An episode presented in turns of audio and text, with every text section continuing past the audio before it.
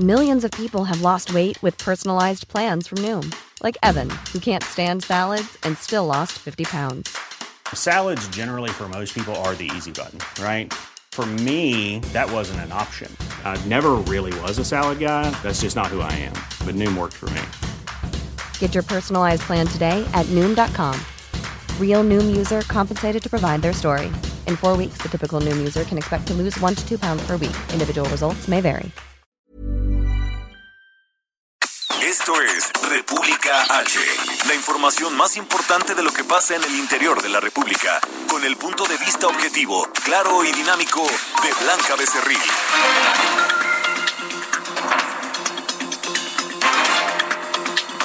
Hola, muy buenas tardes. Son las 12 del día en punto de este viernes primero de mayo de este año 2020. Yo soy Blanca Becerril.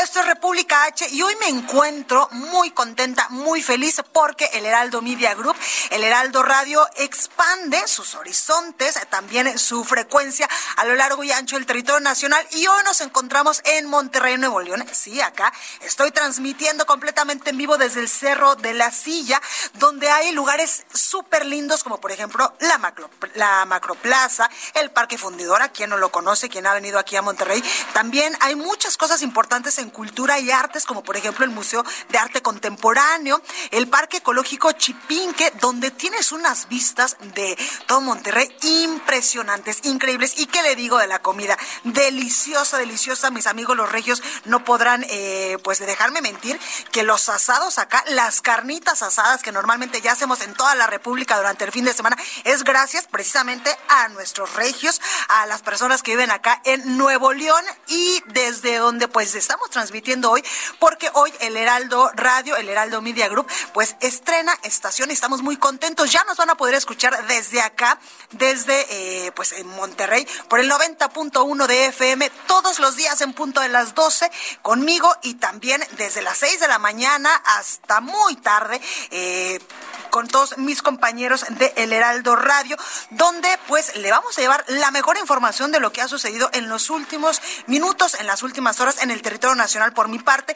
Y también pues esto nos renueva el compromiso con usted y también eh, pues le damos las gracias por su preferencia, pero renueva el compromiso que tenemos con usted para llevarle la mejor información de lo que sucede en México, en el mundo, en los espectáculos, en la cultura, en los deportes, en los negocios, en fin, en toda esta amplia gama que tiene el Heraldo de México para usted, pensando siempre, siempre en dejarle eh, pues un buen sabor de boca, en darle la mejor información, información comprobada, información verídica, porque todos los que estamos de este lado, pues nos apasiona lo que hacemos y gracias también, por supuesto, a este grupo empresarial quien le está apostando a México y una prueba de ello es que en estos momentos difíciles, donde pues estamos cruzando por una emergencia sanitaria por el tema del coronavirus, pues el Heraldo de México sigue su compromiso de llevarles hasta ustedes la mejor información y hoy llegamos hasta acá hasta el Cerro de la Silla, hasta Monterrey. También darle un fuerte abrazo y un saludo enorme, un beso enorme le mandamos también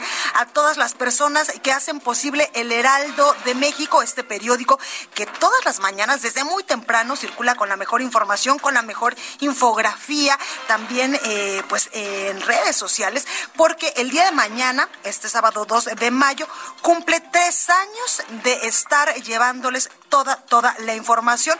Por supuesto que este es otro motivo enorme de felicidad para todos quienes formamos parte de este grupo empresarial. Así que ya lo sabe, a partir de este primero de mayo, donde pues normalmente no se trabaja, pero nosotros estamos trabajando para usted, para tenerle bien informado y con esta nueva estación, con esta buena noticia que a partir de hoy nos puede escuchar acá desde Monterrey por el 90.1 de FM. Bueno, Vamos a un resumen de noticias, pero antes recuerde que nos puede seguir en nuestras redes sociales. Estamos en Twitter como arroba el heraldo de México. Mi Twitter personal es arroba blanca becerril. También nos puede ver y escuchar en Facebook en Spotify, ya tenemos por ahí también la, el programa completo todos los días que eh, pues nuestros amigos de redes lo están subiendo. Además, nos eh, vemos también y puede informarse en Instagram y por supuesto en www.elheraldodemexico.com.mx, donde ahí tenemos una pestañita de color azul, del color de esta casa editorial. Usted le pone play y nos puede escuchar desde cualquier parte de la República Mexicana, desde cualquier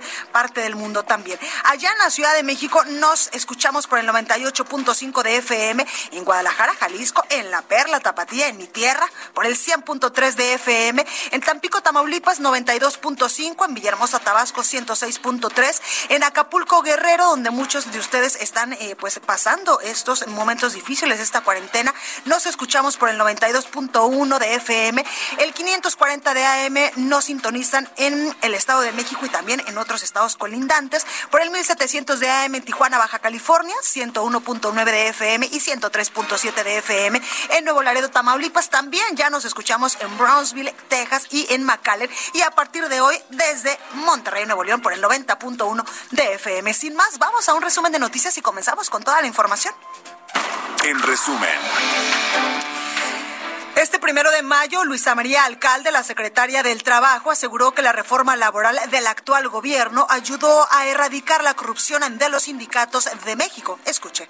La reforma laboral es quizá el cambio más importante en los últimos 100 años para el mundo del trabajo reforma que fue acompañada con la ratificación del convenio 198 de la Organización Internacional del Trabajo sobre sindicación y negociación colectiva. Es pasar de los contratos de protección, de la corrupción sindical, a lograr que los sindicatos, las organizaciones gremiales tengan autonomía e independencia frente a los patrones y también frente al gobierno que sean fuertes y que cumplan con su función de defensa de los trabajadores. Este jueves, el subsecretario de Prevención y Promoción de la Salud, Hugo López Gatel, encabezó la sesión especial de la conferencia de prensa vespertina. Pregúntale al doctor Gatel con motivo del Día del Niño y de la Niña.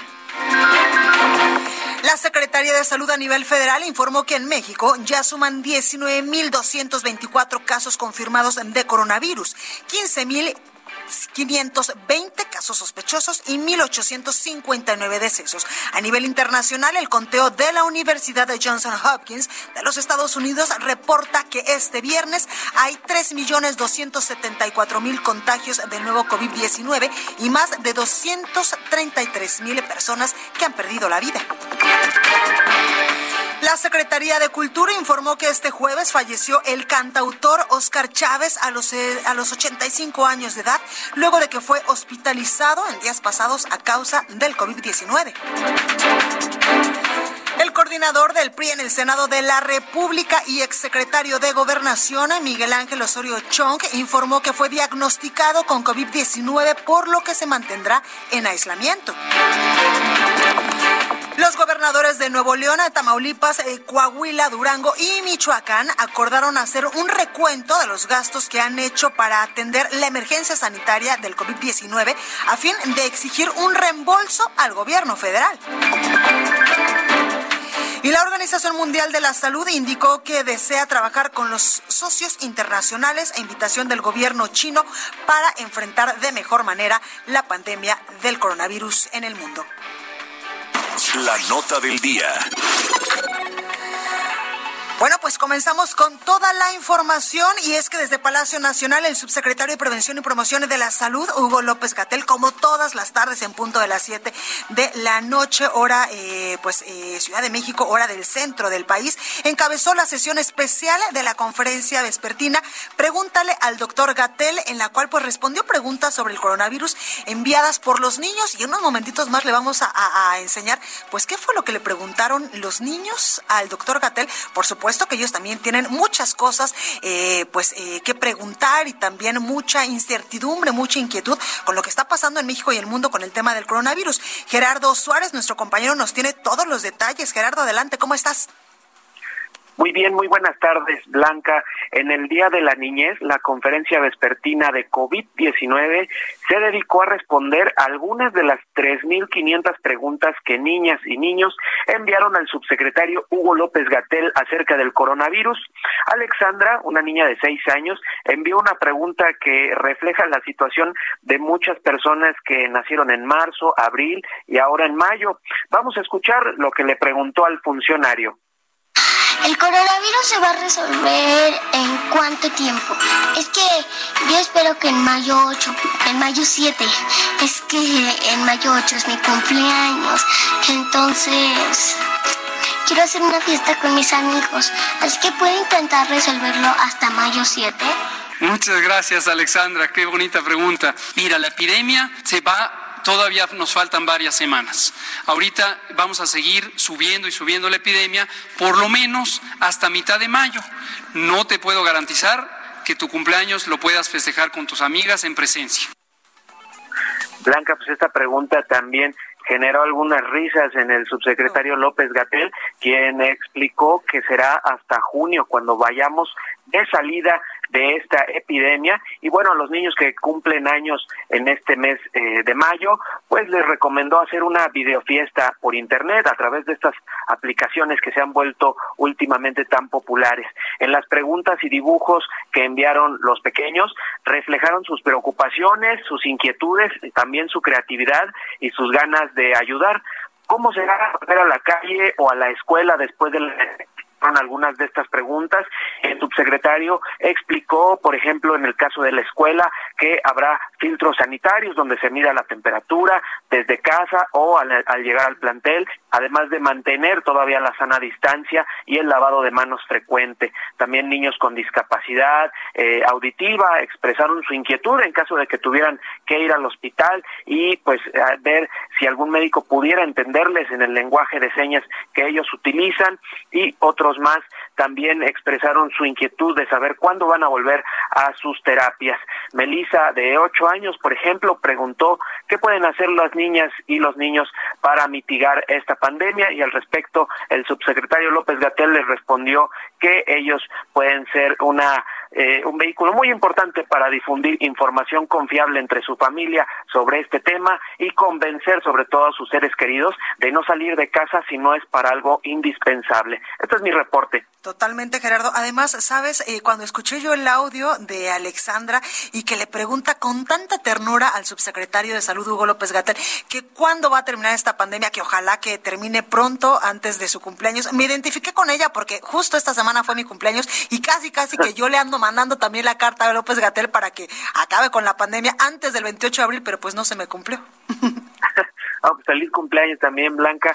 Y bueno, hicieron muy muy buenas preguntas los niños, incluso en algunas en algunos momentos. Claro en algunos momentos pusieron en aprietos al, subsecretario con algunas de las respuestas, eh, pero todas han sido eh, dudas muy eh, acertadas que se respondieron. Incluso por último, decirte, todavía en las cuentas de redes sociales de este personaje llamado Susana Distancia, pues ahí la gente puede ver algunas de las preguntas que no pasaron en vivo y que también habían sido enviadas pues ahí, ahí lo tenemos, Gerardo Suárez. Muchas gracias por esta comunicación y también qué bueno que eh, pues el doctor Hugo López Engatel se prestara a contestar las preguntas de los niños, que en estos momentos, eh, pues ellos precisamente son los que más inquietud tienen de saber pues cómo se está moviendo este virus en el país, cuándo van a regresar a sus escuelas, esto de la fiestecita de Alexandra también, entre muchas otras preguntas que los padres pues tratamos de contestárselas, pero qué bueno que el subsecretario pues haya prestadose para, para este esta ronda de preguntas y respuestas con los niños. Así es, Blanca. Eh, también, por ejemplo, el, caso de una niña, Daniela, que le preguntaba, bueno, si usamos el jabón para lavarnos las manos y matar el coronavirus, pues, ¿por qué no lo ponen en las vacunas? ¿no? Entonces, también nos, nos generó un poco de risas, pero muy lógica su pregunta. Al final, el doctor López Gatel le explicó que eh, pues el jabón no puede estar en la sangre, ¿no? Es una sustancia que bien ayuda ayuda a remover la grasa que tenemos en las manos y que el coronavirus está cubierto de esa grasa que se, de esa manera se impregna en las manos y al usarlo en el lavado de manos frecuente, pues de esa forma lo retiramos, pero pues para hacer vacunas se necesita un proceso más específico. Totalmente. Gerardo, muchas gracias, cuídate mucho. Buenas tardes, igualmente. Buenas tardes. Y también ayer en la conferencia vespertina de las 7 de la noche, la Secretaría de Salud a nivel federal pues informaba que en México ya suman 19.224 casos confirmados de coronavirus, 15.520 casos sospechosos y 1.859 decesos. Hoy en la mañana el presidente Andrés Manuel López Obrador allá en Palacio Nacional en la Ciudad de México pues señalaba que durante su eh, pues durante esta conferencia matutina que durante los próximos 10 días México estaría enfrentando el momento más grave de esta epidemia del coronavirus, por lo que se deben mantener las medidas de mitigación, como su sana distancia, quedarse en casita, lavarse las manos, entre otras medidas que ha dictado la, eh, pues las autoridades en materia de salud. Escuchemos al presidente López Obrador. En el caso de la Ciudad de México, en el caso de Cancún, en el caso de Villahermosa, de Sinaloa, eh, inclusive de Tijuana, es porque ya estamos en el pico, estamos en los momentos ya mm, de mayor eh, crisis, el momento más crítico, pero al mismo tiempo es donde ya vamos a ir a la baja de acuerdo a las proyecciones que se tienen. Estamos hablando de estos días, de estos 10 días. Así que por favor, en verdad, yo parezco disco rayado, pero por favor, en estos momentos hay que cuidarse mucho, mucho, mucho. El mandatario federal también aseguró que hasta el momento la pandemia del COVID-19 se ha concentrado sobre todo en cinco estados del país. Escuchen. Van a ver ahora la gráfica de cómo en el caso de la Ciudad de México, el día 8 de mayo aproximadamente, 6, 8 de mayo, es el punto más difícil. Es decir, es el, son los días más difíciles. Y de ahí va a iniciar un descenso. Esto es también un estímulo, esto reconforta. Pero necesitamos para llegar a ese punto y empezar a tener un descenso, seguir con las medidas de aislamiento también dijo que aparte de la Ciudad de México, Quintana Roo, Sinaloa, Tabasco y Baja California son las entidades del país que en estos momentos se concentra el mayor número de casos confirmados de COVID-19. El subsecretario de Prevención y Promoción de la Salud, Hugo López Gatel, informó que los hospitales del ISTE y del Instituto Nacional de Enfermedades Respiratorias allá en la Ciudad de México ya están en el límite de su capacidad para atender casos de coronavirus. Sin embargo, señaló que aún hay unidades médicas con amplia disponibilidad. Pongo el ejemplo, el ISTE está en este momento saturado. En este momento, para las camas generales, está teniendo ya esta capacidad ocupada. Pero esto no quiere decir que todo está saturado. Eh, tenemos un sistema nacional de salud. Esta es la representación en la Ciudad de México que nos permite hacer estos esquemas de cooperación y tenemos otras eh, partes del sistema de salud que aún tienen capacidades disponibles. Entonces estamos viendo ese esquema de coordinación para que se puedan distribuir las personas apropiadamente. El subsecretario también dijo que, por ejemplo, en Guadalajara, allá en Jalisco y aquí en Monterrey, Nuevo León, ya se estabilizaron los contagios de coronavirus. Esto no quiere decir que no va a haber epidemia en el resto del país, tampoco quiere decir que no haya casos en el resto del país. Prácticamente todos los municipios tienen al menos un caso, pero están en distintas etapas de la epidemia. Hay zonas urbanas, y en particular la de Guadalajara y la de Monterrey, que han estabilizado el aumento de casos. Y esto es una excelente noticia porque de las tres grandes zonas metropolitanas, ahorita sola una está activa. De todos modos, existe el riesgo de que cualquiera de estas dos empezara a tener más casos. Sin embargo, el presidente de México, Andrés Manuel López Obrador, dijo que no debemos de confiarnos, sobre todo aquí en Monterrey y allá en Guadalajara, por no tener tantos contagios o porque esta curva pues ya se, ya se estabilizó y que debemos de seguir con todas, con todas las medidas de mitigación para evitar la propagación del COVID-19. El contagio inició en la ciudad antes que en otros sitios según este, nos explican los técnicos, un mes antes. Entonces, ¿por qué digo esto? Para que no se vaya a pensar de que como no se tiene ahora una situación parecida a la de la ciudad en Monterrey, en Guadalajara, en Campeche, en Hermosillo, nos confiemos y se relaje la disciplina y pensemos que ya no hay problema bueno, y ayer la Secretaría de Cultura pues informaba que eh, pues el día de ayer, el día jueves, falleció el cantautor Oscar Chávez a los 85 años de edad, luego de que fue hospitalizado y diagnosticado con COVID-19. Por ello, el presidente de México hoy en su conferencia matutina pues expresó sus condolencias a los familiares y a los amigos de Oscar Chávez por el fallecimiento del cantautor mexicano a causa de este virus. Bueno, se nos fue ayer el maestro Oscar Chávez. Nuestro pésame, pésame sincero, sentido a sus familiares, a sus amigos, a millones de seguidores de su trova, de su música. Lo vamos a, a recordar siempre.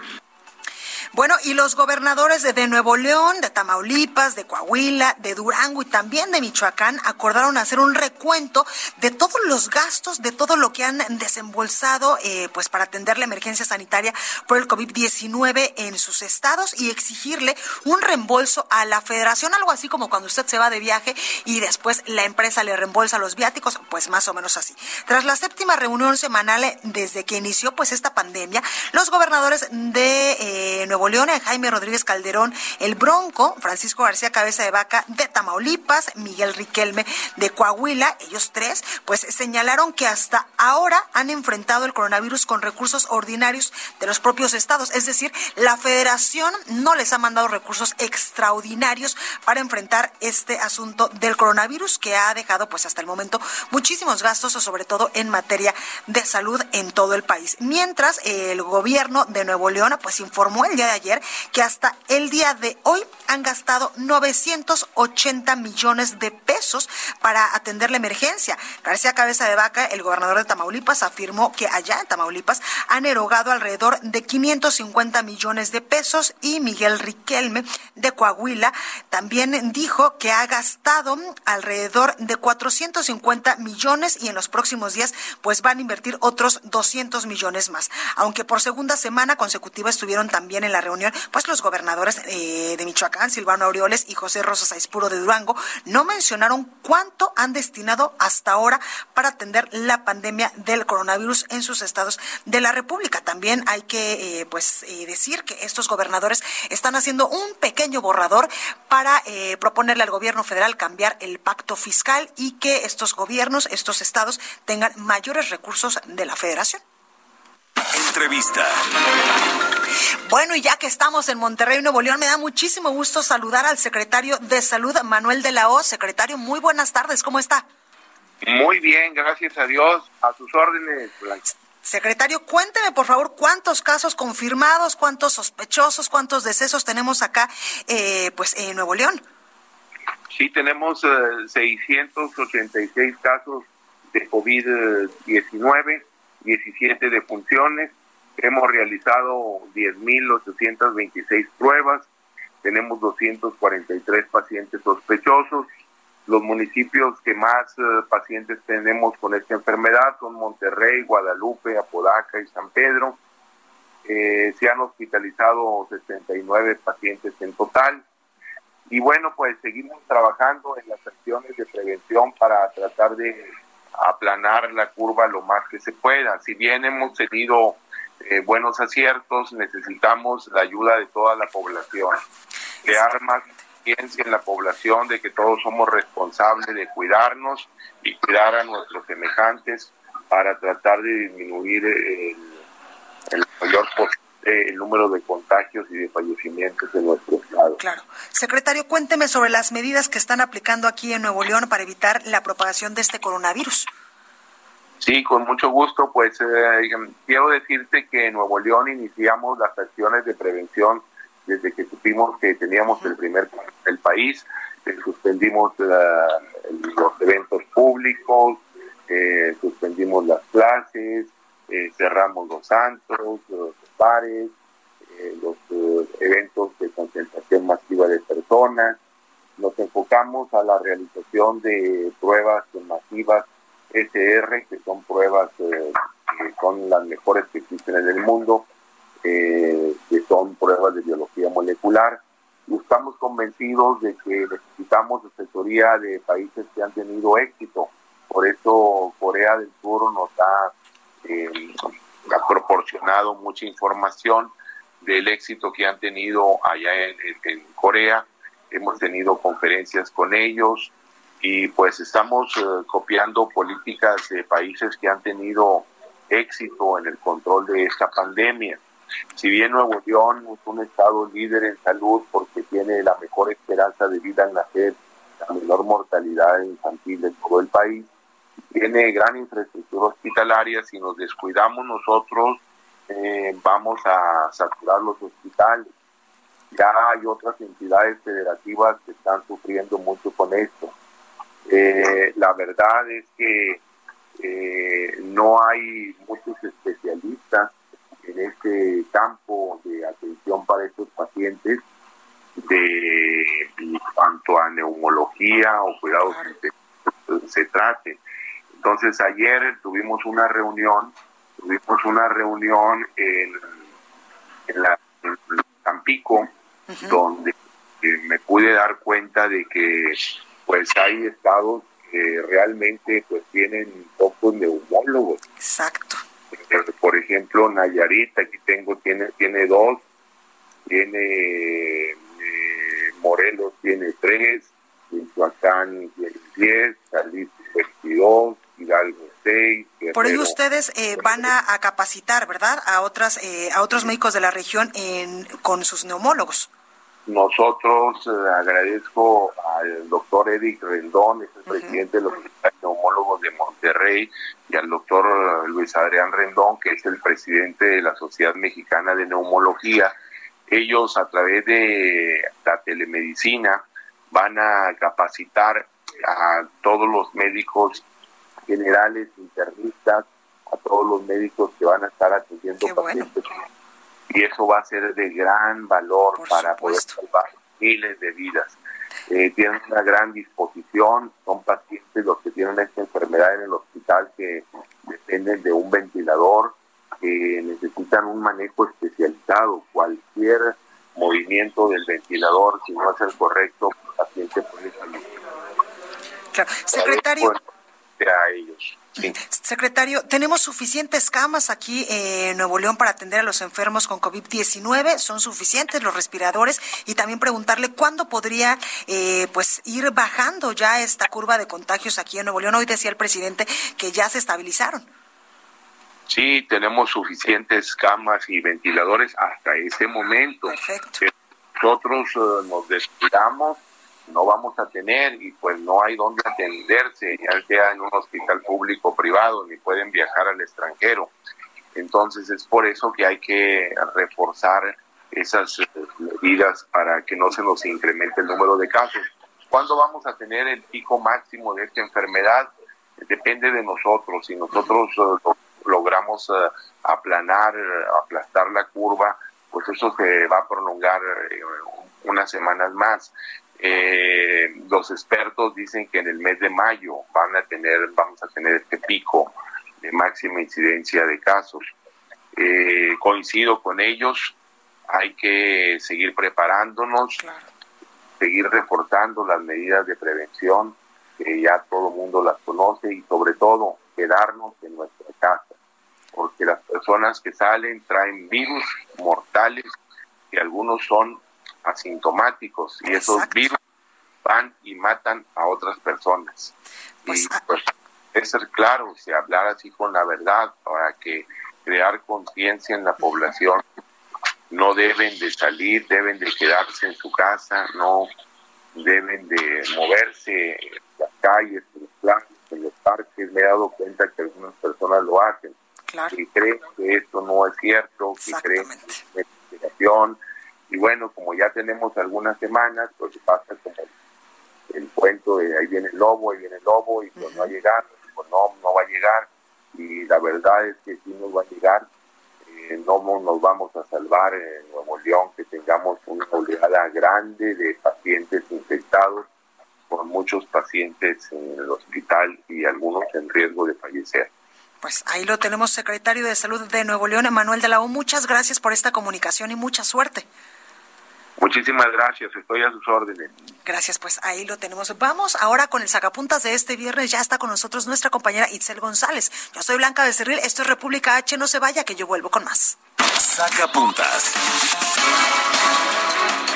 Nos hacen ver que Oaxaca se coloca como el estado modelo para la contención de los casos de COVID-19. Esto debido a las medidas aplicadas temporalmente por el gobierno de Alejandro Murat, quien fue el primero en suspender eventos masivos y se colocaron cercos sanitarios. De los 570 municipios, la pandemia se ha concentrado en apenas 20. Continúa escuchando a Blanca Becerril con la información más importante de la República en República H. Regresamos. Estamos de regreso con la información más importante de la República en República H con Blanca Becerril, transmitiendo en Heraldo Radio. Gracias amigos por continuar con nosotros y en este momento les tengo una súper información importante. Por favor, paren oreja, pongan mucha atención. ¿Saben ustedes cuál es el cubrebocas más usados por los profesionales de la salud dentro de los mejores hospitales del mundo? Bueno, pues ¿cuál es?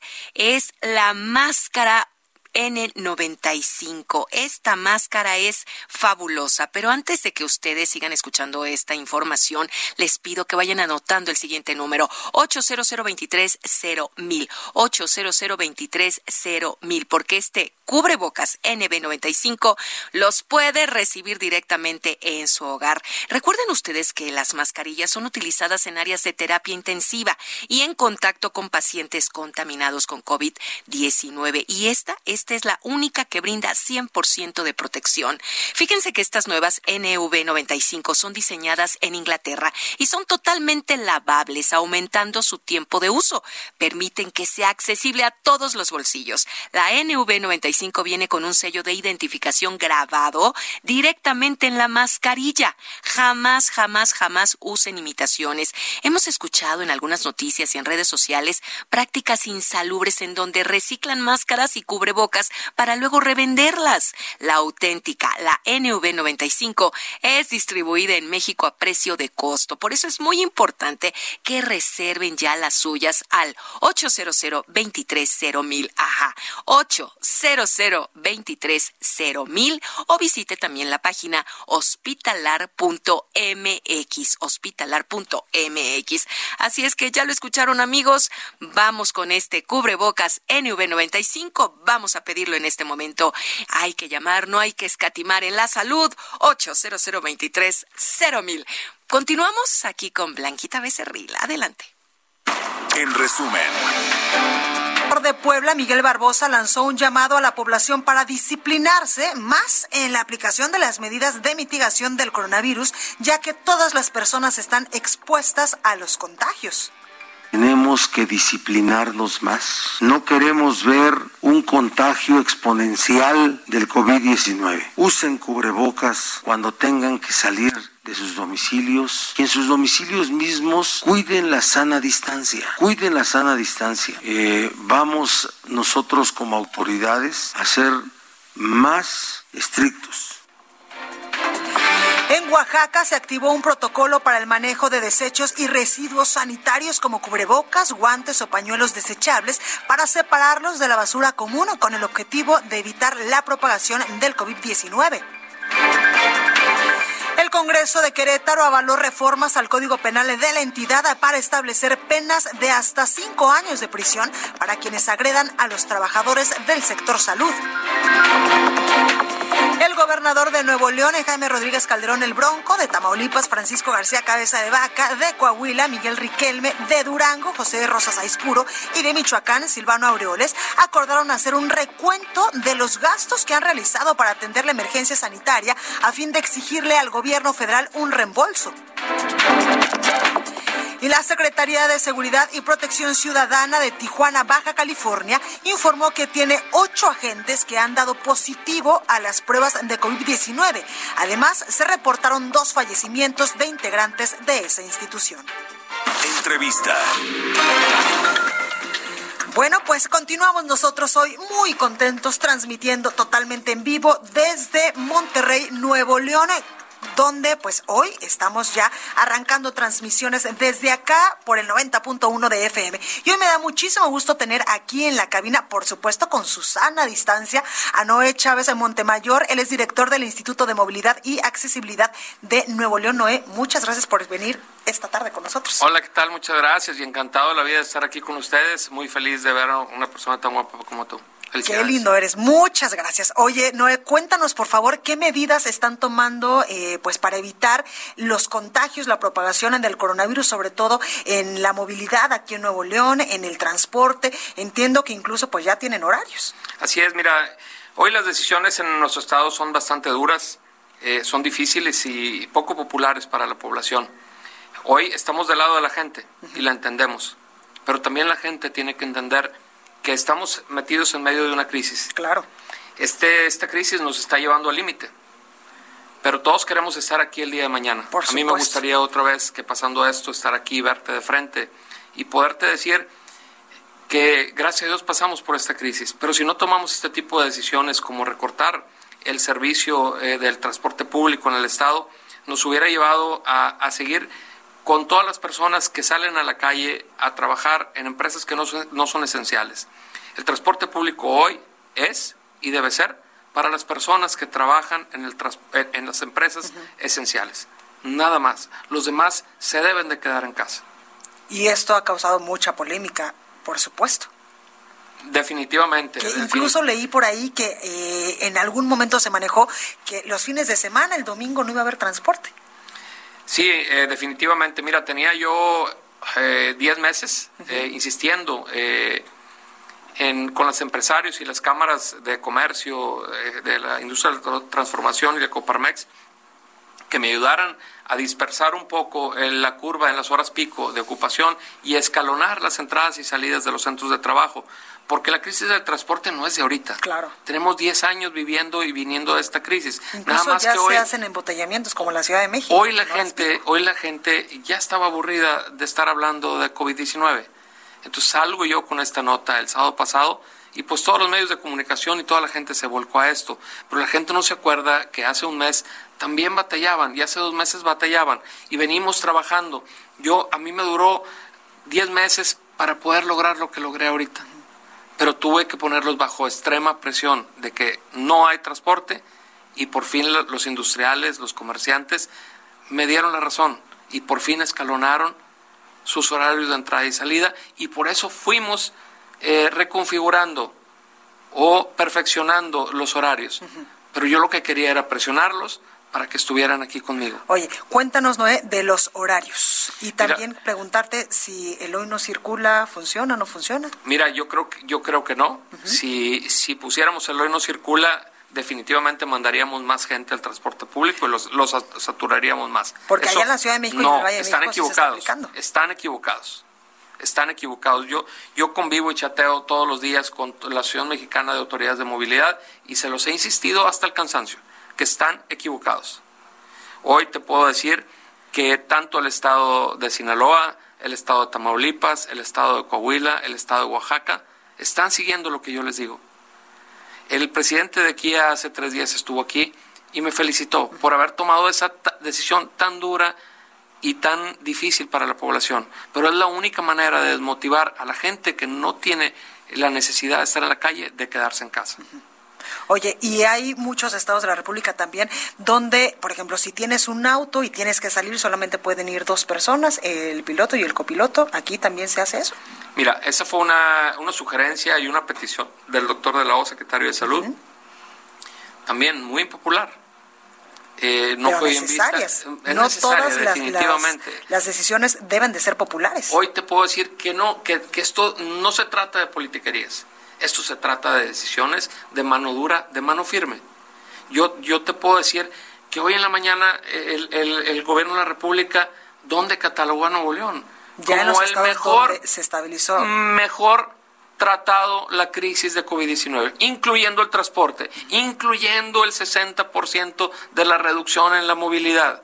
Yo logré quitar cinco horas de servicio de transporte público. Entonces, hoy reducimos el 60% de la movilidad en el Estado y estamos logrando. Queremos estar juntos el día de mañana para vernos a las caras y poder contar esta historia si no vamos a ser parte de la estadística. Y eh, pues mis amigos los regios no han interpuesto algún tipo de amparo o algo sobre estas resoluciones o estas cosas que Contra esto definitivamente que no. Obviamente todas las eh, organizaciones no gubernamentales, eh, las asociaciones civiles, todo el mundo me ha mandado escritos, los diputados, todo el mundo se está quejando. Pero hoy en tiempos de crisis y en tiempo de guerra, todo se vale y nada se vale. Oye, Noé, pero todo esto eh, pues va a regresar a la normalidad una vez que hayamos pasado esta crisis, esta emergencia sanitaria, o ya lo vas a mantener así? No, claro que no. Tenemos que volver a la normalidad. Y yo te puedo decir y te puedo invitar, estamos aquí escasas cuatro cuadras de, de la estación del metro, y si quieres ahorita a la hora que abra te puedo invitar y te puedo llevar para que veas, tenemos el metro del país más efectivo y del mundo con menos fallas por kilómetros tenemos nosotros 17 fallas cada 100 mil kilómetros. Es nada comparado con la Ciudad de México. Nuestro metro tiene 30 años que no se le metía un peso, hasta ahora que se le está metiendo. Estamos a meses de inaugurar eh, la línea 3 del metro, ya estamos haciendo pruebas todas las noches. Esto vamos a salir sumamente fortalecidos. El gobierno de Nuevo León está dando un gran golpe necesitamos de la unión, necesitamos, hoy no nos podemos abrazar y agarrar de los brazos, pero sí podemos ir codo a codo luchando contra esto. Oye, Noé, pero esto va a sentar un precedente, por ejemplo, para que después de que eh, pasemos toda esta crisis, pues se reordene el transporte público, por ejemplo, aquí en Nuevo León. Pero por supuesto, estábamos a punto de salir con la reestructura del transporte, veníamos, ya tenía listo yo para presentar las nuevas alternativas de transporte urbano del oriente de la zona metropolitana, que son los municipios de Juárez y Guadalupe, Juárez y Guadalupe donde le íbamos a, dar una gran solución, sobre todo a la gente de Guadalupe que viene al centro, porque todos los camiones que pasan por esa ciudad eh, vienen saturados porque vienen, empiezan las rutas desde Juárez. Pero esto se nos atravesó y nos agarró en el camino. Créeme que esto lo veníamos venir. Nosotros acabamos de comprar autobuses nuevos y se mandaron a hacer desde noviembre del año pasado en China. Y todo el mundo me cuestionaba a mí, ¿y se podrá? Les dije, no, eso nos va a alcanzar. Pero cuando lleguen esos autobuses, ya va a estar la crisis aquí. Bendito Dios, esos, autobuses hoy en día nos están dando mucha ayuda eh, para hacer la ruta de la salud que le estamos dando servicio gratuito a muchos médicos y enfermeras. Estamos apoyando a la Ecovía con 40 camiones de esos para darle un mejor servicio a la población. Perfecto, pues ahí lo tenemos a Noé Chávez Montemayor, director del Instituto de Movilidad y Accesibilidad de Nuevo León. Gracias por estar esta tarde con nosotros. No, hombre, gracias a ti, ánimo, a echarle ganas. Perfecto, muchas gracias. Entrevista. Estamos acá en Monterrey, Nuevo León. Me da muchísimo gusto saludar también en la línea telefónica a la alcaldesa de Escobedo, Clara Luz Flores. ¿Cómo estás, Clara? ¿Cómo estás?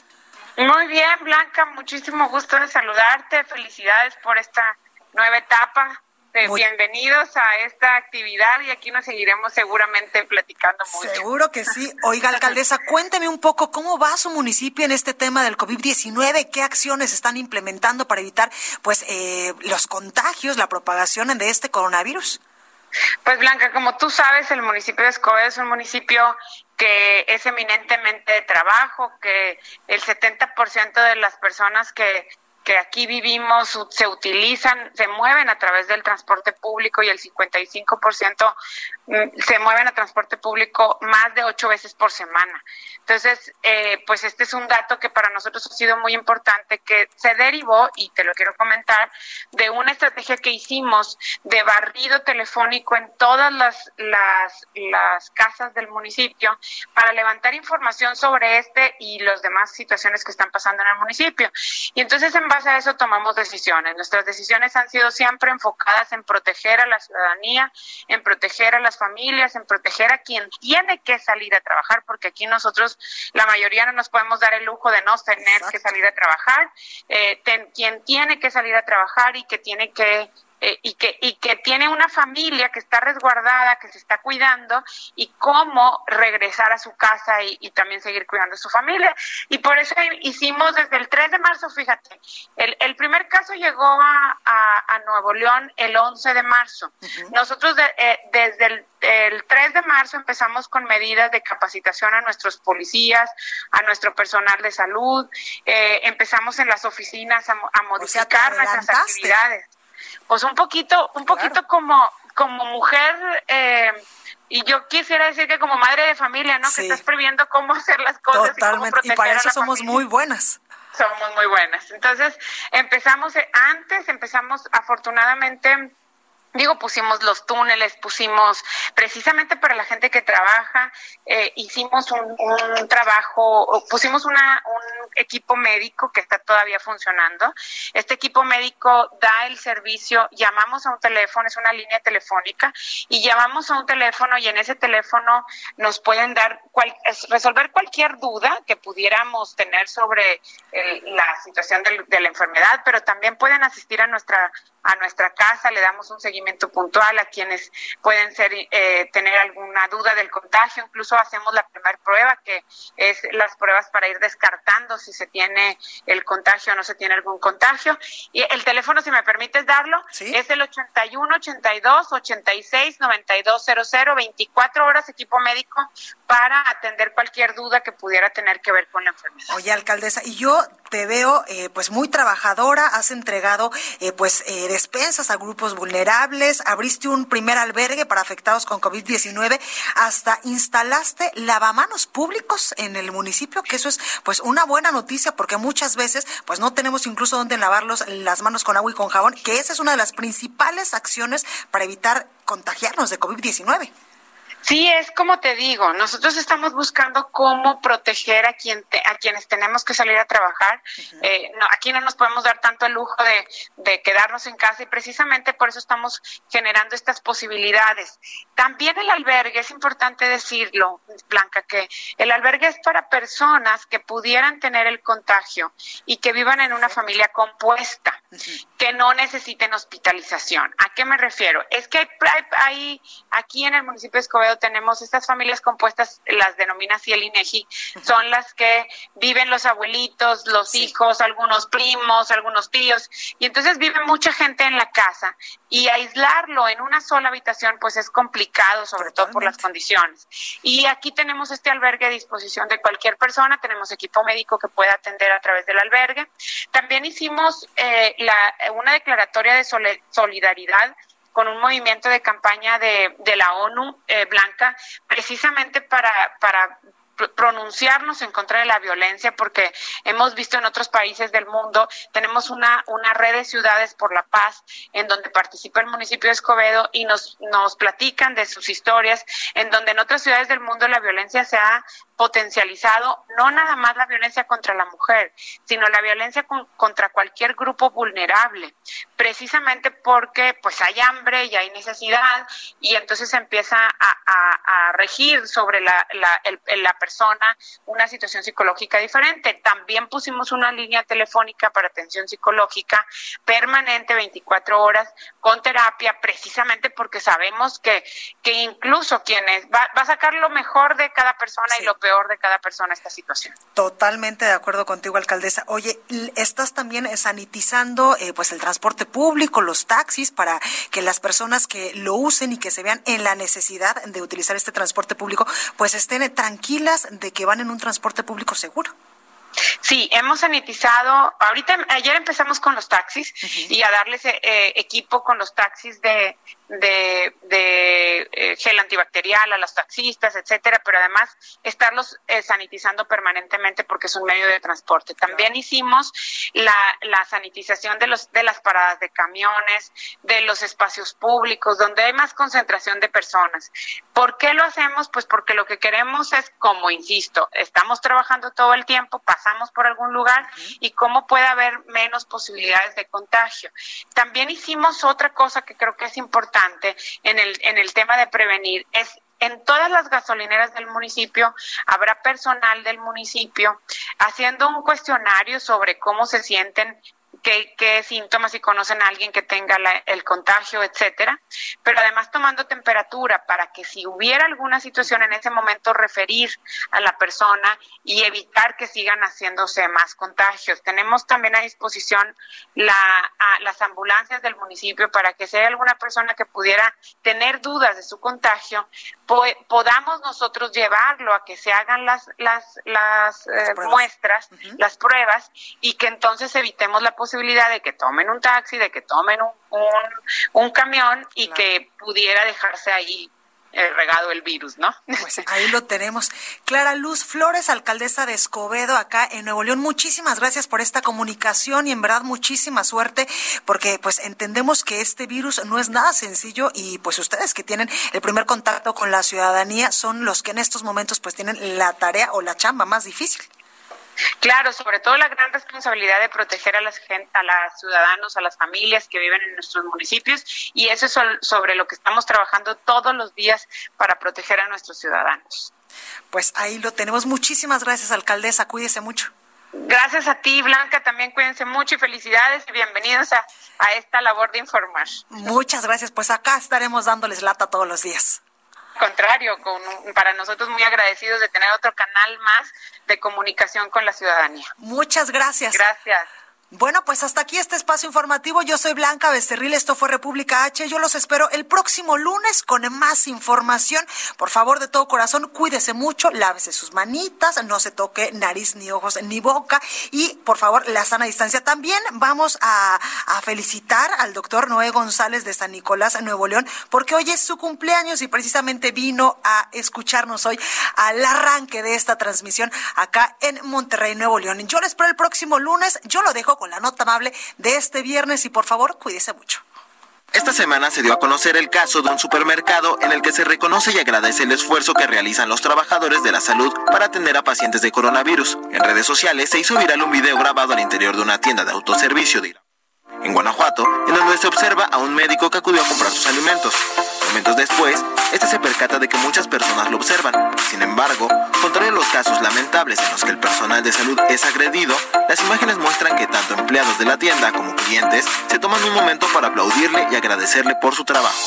Esta acción forma parte de una iniciativa del centro comercial a nivel nacional, en la cual instruyó a sus empleados a reconocer con palabras motivantes a aquellas personas que están al frente de la batalla contra el coronavirus para salvar a miles de personas de mexicanas y mexicanos.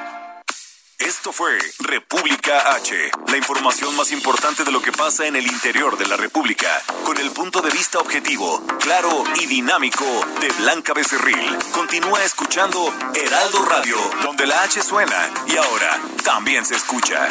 Una estación de Heraldo Media Group. Ever catch yourself eating the same flavorless dinner three days in a row? Dreaming of something better? Well, HelloFresh is your guilt-free dream come true, baby. It's me, Gigi Palmer.